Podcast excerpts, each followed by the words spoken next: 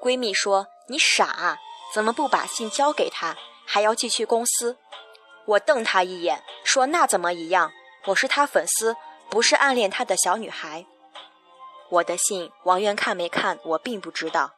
就算王源看了，也不见得能在几百封信里认出我那一封。一周有两节体育课，王源和我们一起上，我们中间隔了一张网，所以每周都会有人看见我趴在网上看隔壁的王源打篮球、踢足球或者慢跑。我对闺蜜说：“王源真他妈帅啊！”怎么我之前就不知道隔壁有这么一个帅哥？后来趴在网上的人渐渐多了，我要很早去才能有一席之地。随着六月快乐大本营的热播，全世界都知道王源在山城三中，他的粉丝黑压压侵入南开。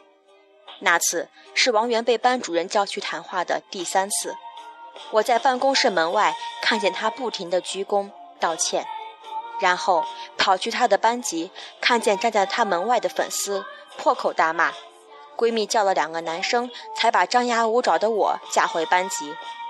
从那以后，人们都说陈金年啊，真是凶得厉害。没人记得我曾几次苦口婆心拜托来的粉丝不要再来打扰他。